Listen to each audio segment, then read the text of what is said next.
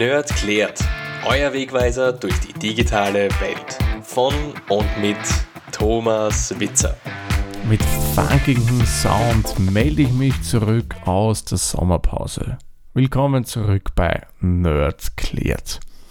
Ja, neues Intro, das habe ich euch ja bereits vor der Sommerpause angekündigt. Jetzt ist es endlich fertig und wird aktiv hier bei Nerd klärt verwendet. Ja, und den Introtext, das hat man sicherlich gehört, den habe nicht ich eingesprochen. Nein, das hat mir dankenswerterweise der liebe Alex Müller gemacht. Den habe ich ja, glaube ich, schon das ein oder andere Mal hier erwähnt. Der Alex, der ist beruflich Fotograf, bietet Fotoworkshops, Fotoreisen an und ja, man kann den natürlich auch als Fotograf buchen und dazu bietet er auch noch kostenlos YouTube-Videos an, wo er euch so ja, ein paar Tricks verrät, wie er was fotografiert und da zum Beispiel, äh, wie man ähm, in der Natur mit Blitzen arbeiten kann oder wie man mit einem Ultraweitwinkel-Objektiv fotografiert, wenn man jetzt in Hamburg unterwegs ist und so weiter und so fort. Verlinke ich euch alles in den Show Notes. Und natürlich in Alex in der Website ist ja dann pro Folge sowieso immer verlinkt, wie wir es auch bei unseren anderen Sprechern bei den Schwesterformaten von Nerdklärt machen. Jetzt aber zurück zum eigentlichen der Folge. Wir widmen uns natürlich wieder mal einem digitalen Thema.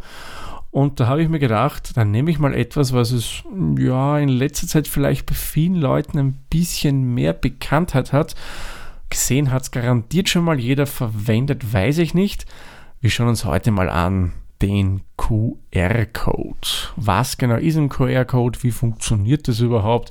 Und was sollen diese ganzen schwarzen Punkte bei dem Ding überhaupt bewirken? Habt ihr es gewusst, für was QR-Code eigentlich steht? Das steht für Quick Response Code. Und eines, das wusste ich selbst nicht und das fand ich eigentlich sehr, sehr erstaunlich, den gibt es schon total lange. Hätte nämlich vor den Recherchen gefragt, hätte ich euch gesagt, naja, seit zehn Jahren herum gibt es QR-Codes. Hm, weit gefehlt. Der wurde bereits im Jahre 1994 entwickelt. Und zwar für den Autohersteller Toyota. Die haben nämlich etwas gesucht, wo sie ihre Teile, ihre Baugruppen und so weiter markieren können und dann digital erfassen. Und da hat man dann eben die Idee gehabt, diesen QR-Code zu machen. Der eigentliche Erfinder des Ganzen ist die Firma Denso Wave.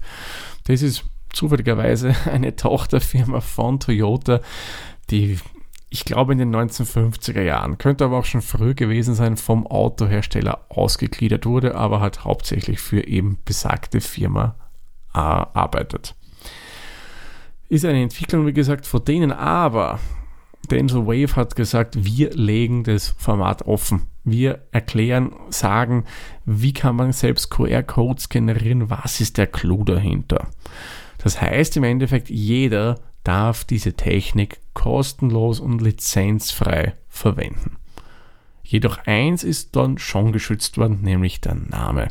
Der Name, den hat sich die Firma eintragen lassen, aber ja, das soll natürlich niemanden daran hindern, dass er das Ganze weiterverwendet.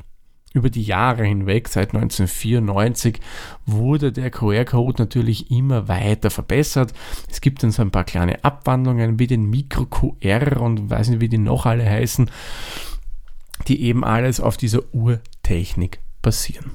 So, jetzt stellen wir uns einmal die Frage, wie genau funktioniert denn überhaupt so ein QR-Code? Also wie das ausschaut, wisst ihr. Die Basis für so einen QR-Code ist, wie man an der Form erkennen kann, ein Quadrat. In den meisten Fällen ist dieser QR-Code schwarz-weiß. Man kann aber im Grunde, wenn man möchte, ja, jede beliebige Farbkombination verwenden, hat aber eine Einschränkung, es muss ein sehr hoher Kontrast gegeben sein. Bei Schwarz-Weiß haben wir das logischerweise.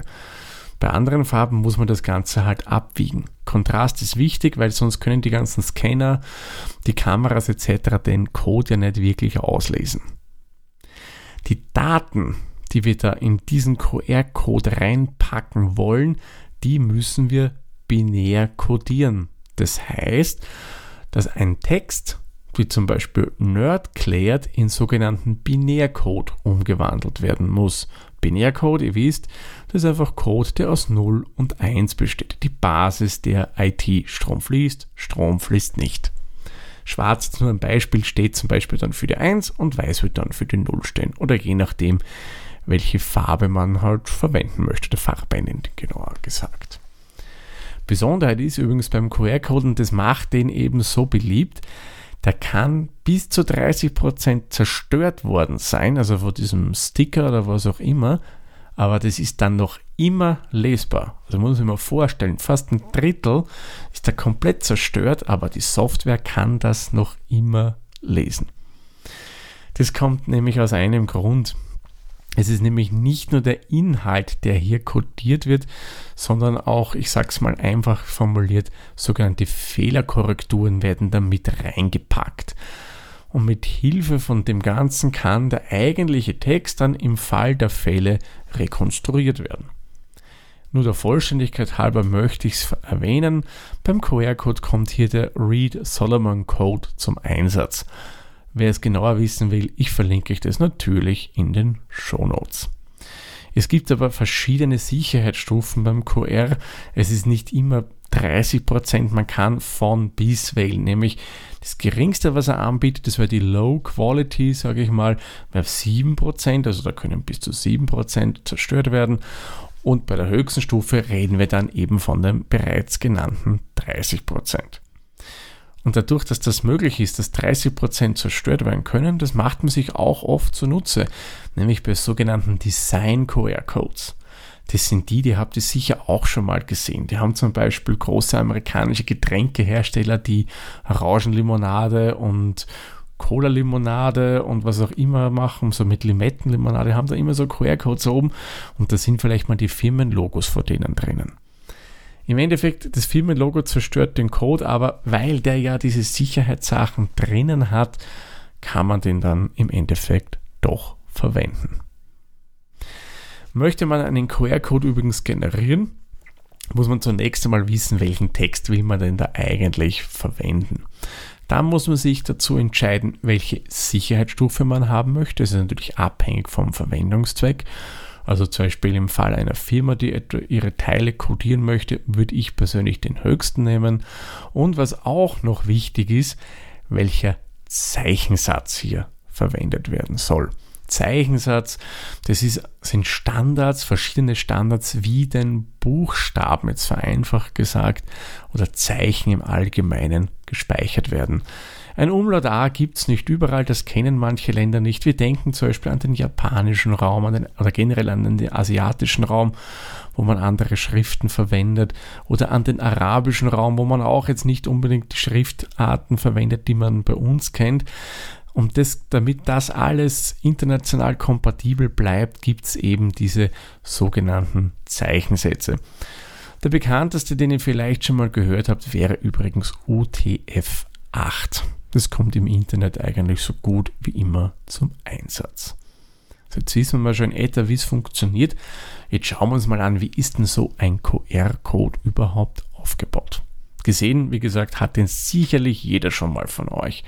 Den hat man ja auf Werbeplakaten, den hat man auf Websites, auf Visitenkarten habe ich den schon oft gesehen. Ja, der ist eigentlich unweigerlich, dass man das mal noch nicht gesehen hat.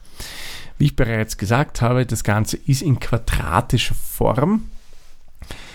Und wenn man sich das mal genauer anschaut, fällt einem immer auf, dass in Dreiecken wiederum kleine Quadrate äh, abgedruckt werden, die so eine weiß-schwarz-weiße Umrandung haben und in der Mitte ist ein, ja, sagen wir mal, ein schwarzer Kern. Das ist jetzt nicht irgendwie was Verkodiertes, nein, das ist eigentlich eine Orientierungshilfe fürs Lesegerät, weil quadratisch, das kann man ja irgendwie drehen und ja, da weiß man nicht, wo oben und unten ist und das würde die Software dann nicht verstehen. Darum gibt es nämlich diese drei kleinen Quadrate mal, damit sich die Software, wie gesagt, orientieren kann. Ja, am Rande von diesen Punkten, also von diesen drei Quadraten, die ich da bereits genannt habe, wird dann noch ein bisschen Zusatzinfo gespeichert. Zum Beispiel welche Version vom QR-Code wird denn da überhaupt verwendet, welches Format hat der Ganze und so weiter und so fort. Das wird benötigt, damit eben das Lesegerät weiß, was es da wieder zurückwandeln muss, wie es die Punkte wieder in für uns Menschen lesbaren Text zurückverwandeln muss. Bei größeren QR-Codes, also wo wirklich ganz viel drinnen steht, da ist dann auch mitten im Text sind dann diese kleinen Quadrate. Die sind dann nicht so in dem Ausmaß wie die drei großen, die wir da schon haben, sondern ein bisschen kleiner. Das sind zusätzliche Orientierungshilfen eben für die ganze Software. Ja, der Rest, den wir dann oben haben am QR-Code, diese weißen und dunklen Flächen, das sind dann eigentlich der kodierte Text mit den ganzen Wiederherstellungsinformationen. Reinpacken kann man so einen QR-Code eigentlich ziemlich viel. Da bringen wir laut Wikipedia 7089 Zahlen rein oder vier, also Zahlen, Ziffern in dem Fall, oder 4296 alphanumerische Zeichen. Also da kann man eigentlich schon gewaltig viel drin abspeichern, muss ich sagen. Ja, und wie ist jetzt so QR-Code aufgebaut? Wird der willkürlich einfach äh, reinkodiert? Nein, natürlich nicht.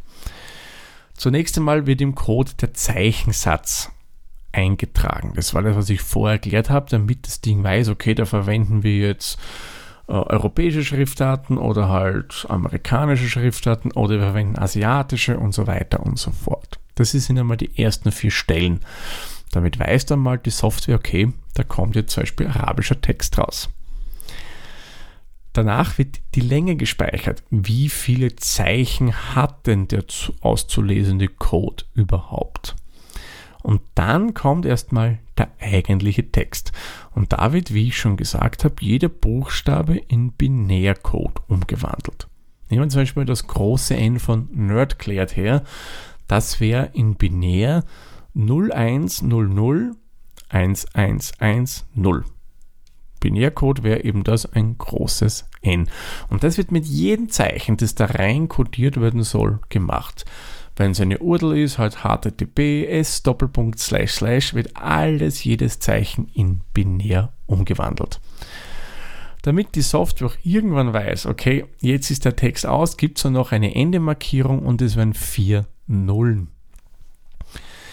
Ja, und die ganze Kette, die man da eben jetzt generiert hat, wird dann eben in Schwarz und Weiß umgesetzt, richtig positioniert. Und das ist übrigens auch interessant. Wenn wir Text lesen, lesen wir das ja zeilenweise. Also bei uns ist es ja üblich, von links nach rechts zu lesen, dann geht man in die nächste Zeile und wieder von links nach rechts. QR-Code funktioniert nicht so, der ist dann schlangenförmig aufgebaut. Es geht von links nach rechts, dann runter und von rechts nach links, runter, links nach rechts und so weiter und so fort. Wäre für uns halt auch ein bisschen schwierig zu lesen. So, jetzt wissen wir, wie das Ganze technisch funktioniert. Nur wo findet das jetzt überall Anwendung? Also quasi überall. Oft werden QR-Codes verwendet, um URLs zu codieren. Schaut zum Beispiel mal, wenn ihr mit dem Auto unterwegs seid, haben viele Firmen hinten bei ihren Dienstwegen irgendwelche QR-Codes oben. Installateure, Tischler, Fleischereien, Gemüsehändler und so weiter und so fort haben so QR-Codes oben. Das ist einfach dazu gedacht, dass man das mit dem Handy scannt und dann die Website von der Firma besucht. Was jetzt in letzter Zeit auch immer wieder ist, ist beim grünen Pass. Grüner Pass, ihr wisst, durch die Covid-Pandemie von der Europäischen Union ins Leben gerufen der mehr oder weniger dazu aussagt, ob man geimpft ist oder genesen ist oder getestet ist. Und erhält man, wenn man nicht geimpft ist und nur testet, dann pro Testung eben immer einen neuen QR-Code. Und das ist übrigens nichts anderes als ein Zertifikat, das ihr bekommt von der jeweiligen Teststelle. Und das ist mehr oder weniger die Technik hinter dem grünen Pass, das Zertifikat. Das wird in diesen QR-Code reingepackt. Ja, denn wenn Teilekennzeichnungen wird das oft verwendet von Waren. Das sieht man auch, wenn man irgendwelche Verpackungen anschaut, sind immer wieder mal QR-Codes oben. Das macht einfach das Leben für diverse hm, Lager und so weiter wesentlich einfacher und geht dann recht schnell vonstatten. Ja, und sogar bei Spielen gibt es QR-Codes. Eines, das eigentlich schon, boah, naja, zehn Jahre gibt es sicherlich schon, gibt und auf Korea basiert sind, da ist das Spiel Mansi. Das ist vergleichbar jetzt mit dem Geocaching. Nur ist es da nicht das Ziel bei Mansi jetzt irgendwo versteckte Dosen zu finden. Man gab schon in der Grundidee, wäre mir noch nie untergekommen, sondern da werden einfach irgendwo QR-Codes aufgeklebt und die scannt man in der App und erhält dann einen Punkt. Grundidee ist, wie gesagt, wie vom Geocaching. Braucht man natürlich eine eigene App dafür, die Mansi-App, und dann kann man das Ganze schon spielen. Habe ich früher auch mal eine Zeit lang selbst gemacht. Ja, irgendwann hat es mich dann ehrlich gesagt auch nicht mehr so vom Hocker gerissen und ich habe das Ganze wieder bleiben gelassen. Und außerdem einen Nachteil hat es, es ist primär im urbanen Bereich beliebt. Da findet man das dann auf irgendwelchen Verkehrsschildern oder Infotafeln oder bei irgendwelchen Sehenswürdigkeiten und so weiter und so fort. Ja, in der Natur hm, eher weniger. Da ist man dann mit Geocaching besser beraten. Gibt es eigentlich auch Schattenseiten von QR-Code? Weil ich habe euch da jetzt so viel erzählt und das ist ja toll und so einfach. Da können wir super das Zertifikat von unserer Impfung verpacken oder von unserer letzten Testung, was auch immer. Und das sind ja eigentlich nur Vorteile und es ist ja so sicher mit 30 Prozent und so weiter. Ja, es gibt auch Schattenseiten beim QR-Code. Und das Problem ist aber nicht beim Code selbst. Also die Technik an sich kann nichts Negatives in sich haben. Die können uns halt nur einen Text speichern, der dann vielleicht in weiterer Folge bei uns ein Problem verursacht. Wie meine ich das jetzt? Ich kann zum Beispiel in den QR-Code, wenn ich möchte, einen Link zu einer Schadsoftware reinpacken. Und das ist jetzt wieder abhängig vom Endgerät. Wenn jetzt zum Beispiel jetzt Schadsoftware ist, die nur unter Android läuft, ich scanne den QR-Code mit meinem iPhone, ja, dann wird mir nicht viel passieren. Genauso, wenn ich jetzt zu irgendwelchen Websites gehe, die jetzt nicht auf mein Betriebssystem hingemünzt sind, dass die Schaden anrichten, wird mir nicht viel passieren. Also ihr seht, die können uns mehr oder weniger Links da verpacken, die uns irgendwo hinführen, wo es eventuell Schadsoftware gibt. In Summe muss man sich aber meiner Meinung nach jetzt nicht unbedingt großartig Sorgen machen, weil das wäre jetzt, glaube ich, noch nicht so oft untergekommen, dass irgendwo Leute so halblustig sind und Schadsoftware-Links in QR-Codes verpacken. Dennoch lieber ein bisschen vorsichtig sein, nicht unbedingt gleich jeden QR-Code scannen oder wenn man ihn scannt, muss man den Link nicht gleich anklicken, um zu sehen, was dahinter steckt. Aber wie gesagt, ich würde mir da jetzt nicht allzu große Sorgen machen. Ich denke, mit diesen Erklärungen habe ich euch jetzt schon recht näher bringen können, wie denn so ein QR-Code aufgebaut ist und wie das Ganze überhaupt funktioniert. Ihr seht, ist eigentlich von der Technik eine coole und einfache Sache, oder? Man klar, das mit den Fehlern reinrechnen ist schon ein bisschen tricky, aber in Summe ist das wirklich ein einfaches Ding. Daran würde ich sagen, bleiben wir bei alter Nerdcare-Tradition und kommen wir noch einmal kurz zu einer Zusammenfassung. Der QR-Code oder lang ausgesprochen Quick Response Code ist ein quadratischer Bereich, der mit den Farben schwarz und weiß in den meisten Fällen uns Text bringen kann. Er beinhaltet drei größere Quadrate in den Ecken, die dienen zur Orientierung und die kleinen weißen und schwarzen Flächen, die man sonst im Code findet, sind der eigentliche Text, den wir auslesen. Das Ganze ist im sogenannten Binärformat gespeichert, sprich 0 und 1. Alles muss hier konvertiert werden und man kann bis zu 30% von so einem QR-Code zerstören und man kann ihn immer noch auslesen. Das kommt daher, da der QR-Code nicht nur reinen Text beinhaltet, sondern auch eben ähm, Fehlerkorrekturen, damit man eben im Fall einer Zerstörung das Ganze rekonstruieren kann. Auslesen kann man es ganz einfach mit jedem Smartphone, meistens schon mit den bereits vom Hersteller äh, zur Verfügung gestellten Kamera-Apps. Gut, dann würde ich sagen, machen wir den Sack für diese Folge zu. Sollte es von eurer Seite aus noch Fragen zum QR-Code geben, könnt ihr mir die natürlich sehr, sehr gerne zuschicken. Ich habe natürlich auch wieder ein paar Links in die Show Notes gepackt. Da könnt ihr dann, wenn ihr mehr ins Detail gehen wollt, das Ganze nachlesen. Somit sage ich wie immer vielen lieben Dank fürs Zuhören. Bis zur nächsten Folge. Tschüss, Servus, viert euch.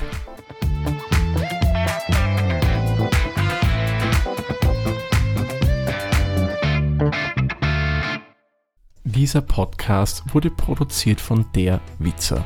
Wenn ihr uns unterstützen wollt, würden wir uns sehr über eine 5-Sterne-Bewertung bei Apple Podcasts oder anderen uns führenden Plattformen freuen. Weitere Informationen zu dieser Folge sowie andere Podcasts und weitere Projekte findet ihr unter der-witzer.at.